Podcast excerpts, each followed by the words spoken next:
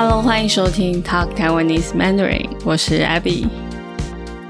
今天我想要来分享一些我看过的漫画。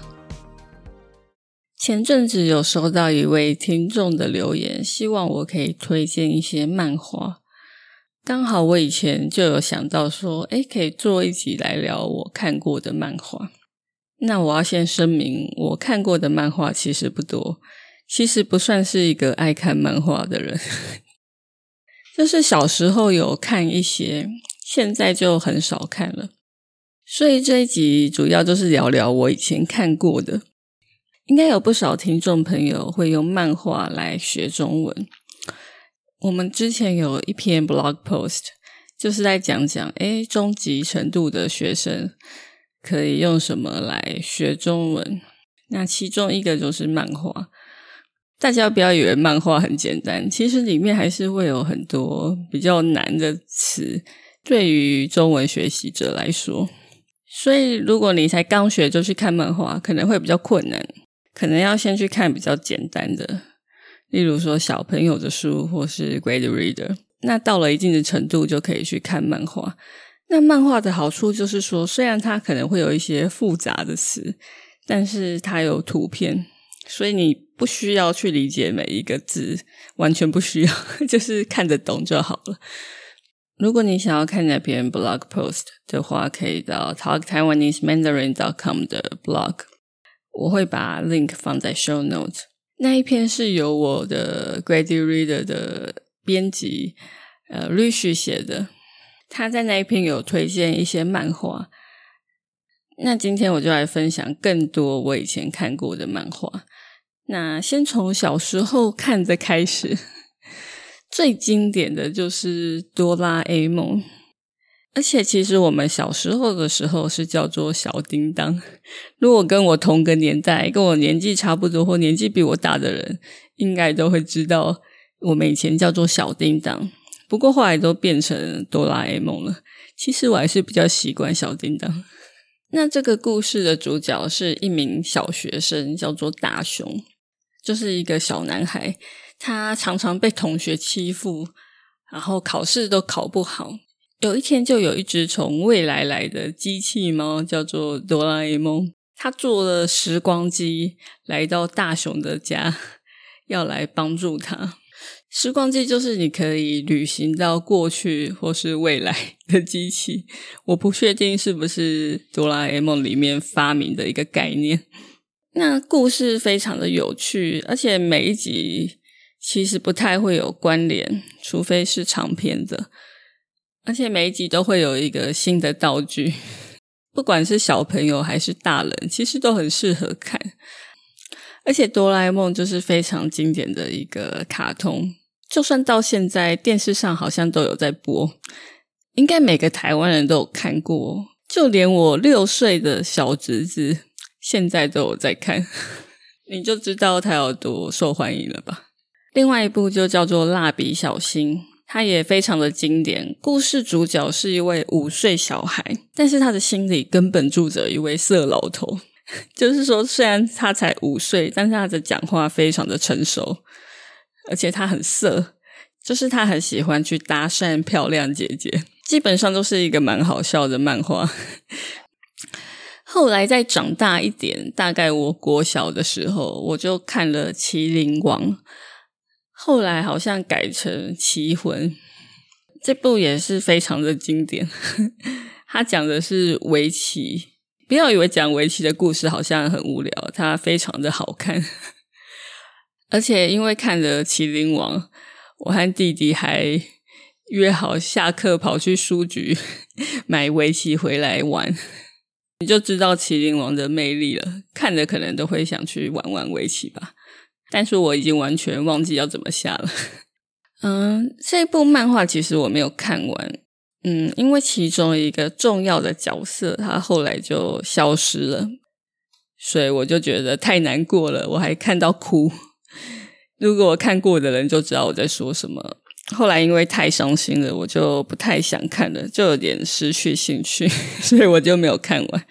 但我相信后面应该也是蛮好看的了。If you want a fun way to learn Chinese in context, Try my great readers.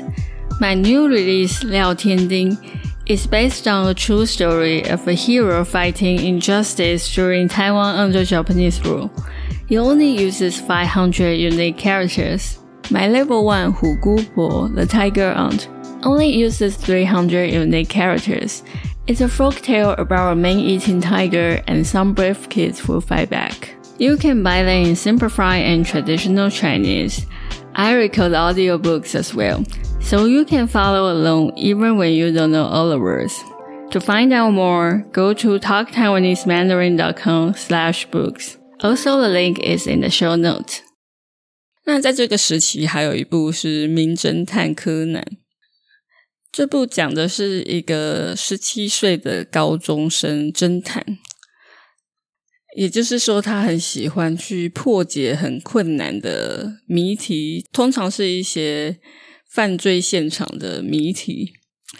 那有一天，他被一个邪恶组织下药，所以他的身体就变成了一个小学生。那就算他变成小朋友的身体，他还是有着侦探的精神，一直到处破案。所以，如果喜欢看推理犯罪类的话，可以去看这个。他每一集都会有一个案件，通常只是哦，一群人去哪里玩，就碰到了一个 命案现场。后来我就觉得，诶，这个主角柯南也太衰了吧！衰是台语，意思就是很倒霉。因为柯南不管到哪里去，就算只是去度假，也会发生命案。这可能也太衰了吧！然后还有另外一部非常经典的是《灌篮高手》。这一部就是非常热血的青春少年漫画，它就是讲一群高中生打篮球的故事，充满了梦想、友情跟爱情吧。我已经忘记细节了，但是这一部我把它看完哦，而且他以前还有出游戏，我也有玩，所以我以前蛮爱《灌篮高手》的。虽然我对篮球并没有兴趣，但是它很好看。后来大概十几岁的话，就会看比较多所谓的少女漫画。少女漫画就是比较给女生看的，通常都是以女生为主角，剧情也大部分都是恋爱。但是这边我就不特别推荐哪一部少女漫画了，因为小时候虽然喜欢看，但是长大后就觉得，呃，那些故事其实真的会误导人。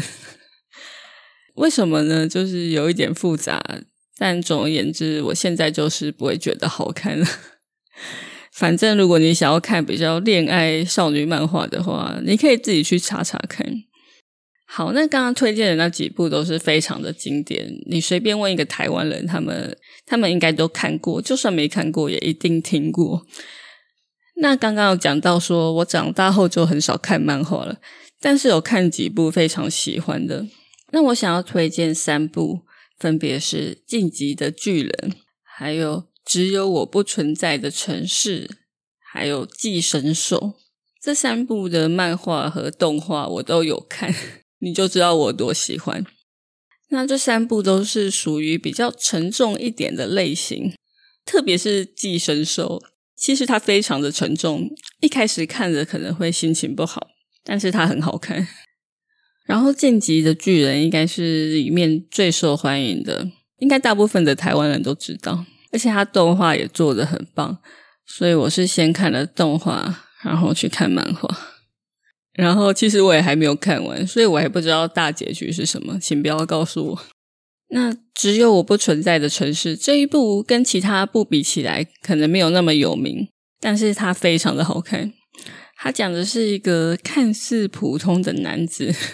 但是他拥有能回到过去的特殊能力，然后有一天忽然有一个悲剧发生了，所以他就忽然回到过去，要去改变小时候发生的一场悲剧，就是有好几个同学小女生被绑架被杀了。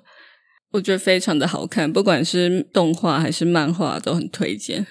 好，以上就是我今天想要跟大家分享的几部漫画。今天介绍的每一部漫画都有改编成动画哦，所以大家可以自己去找找看看你想要看动画还是漫画，然后不要问我要去哪里看哦，因为我也不知道，都是很久以前看。如果你问我，我也是要去查，所以大家就自己去查查看吧。然后今天介绍都是日本漫画，其实我知道台湾有出一些不错的漫画，但是这部分我不太熟，因为我现在很少看。所以如果知道的听众朋友也可以留言告诉我哦。那听了这一集，不管你有什么想法，像是哎，你有其他推荐超好看的漫画，或是说你有看过哪一部漫画，都可以到这一集的 YouTube 影片下面留言哦。好，那我要特别感谢在 Patreon 上面支持我的听众朋友们，非常谢谢你们一直以来的支持。